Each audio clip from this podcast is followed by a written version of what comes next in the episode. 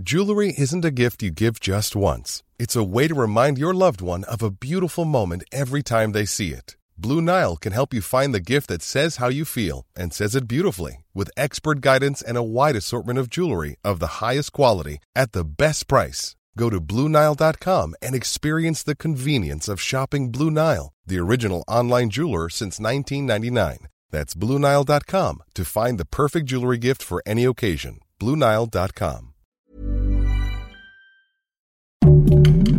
Heraldo Podcast, un lugar para tus oídos. Hoy, en primera plana, la propuesta de reforma de AMLO ya cruzó fronteras y ahora encendió las alarmas en Europa. Esto es Primera Plana de El Heraldo de México.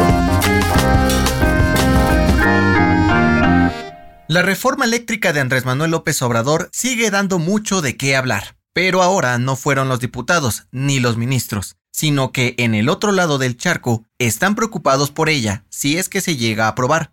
¿Por qué? Bueno, pues si la Comisión Federal de Electricidad regresa a ser la principal productora de energía en México, se podrían perder al menos 13 mil millones de dólares que empresas de 27 países europeos tienen invertidos en nuestro país, además de 10 mil millones más provenientes de Estados Unidos.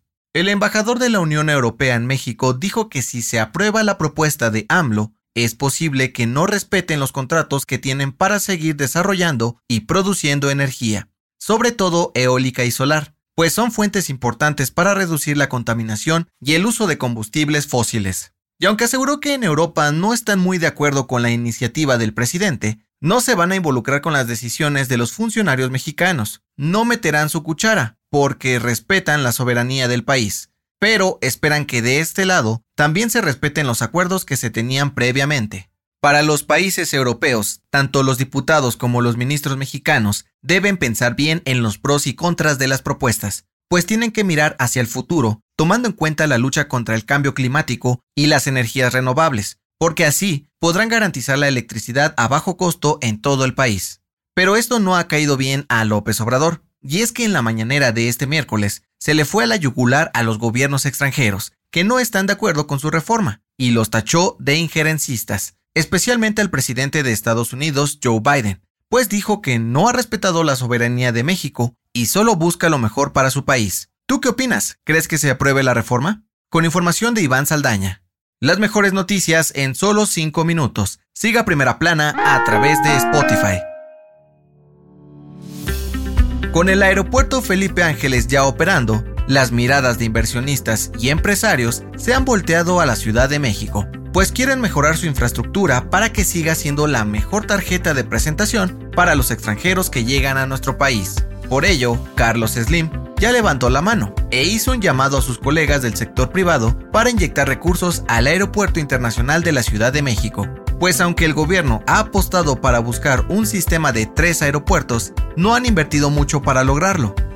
Según la Secretaría de Hacienda, para este año se autorizó una inversión de 806 millones de pesos para mejoras en el AICM, 73% menos que en 2018, por lo cual no se ha podido mejorar la infraestructura del lugar.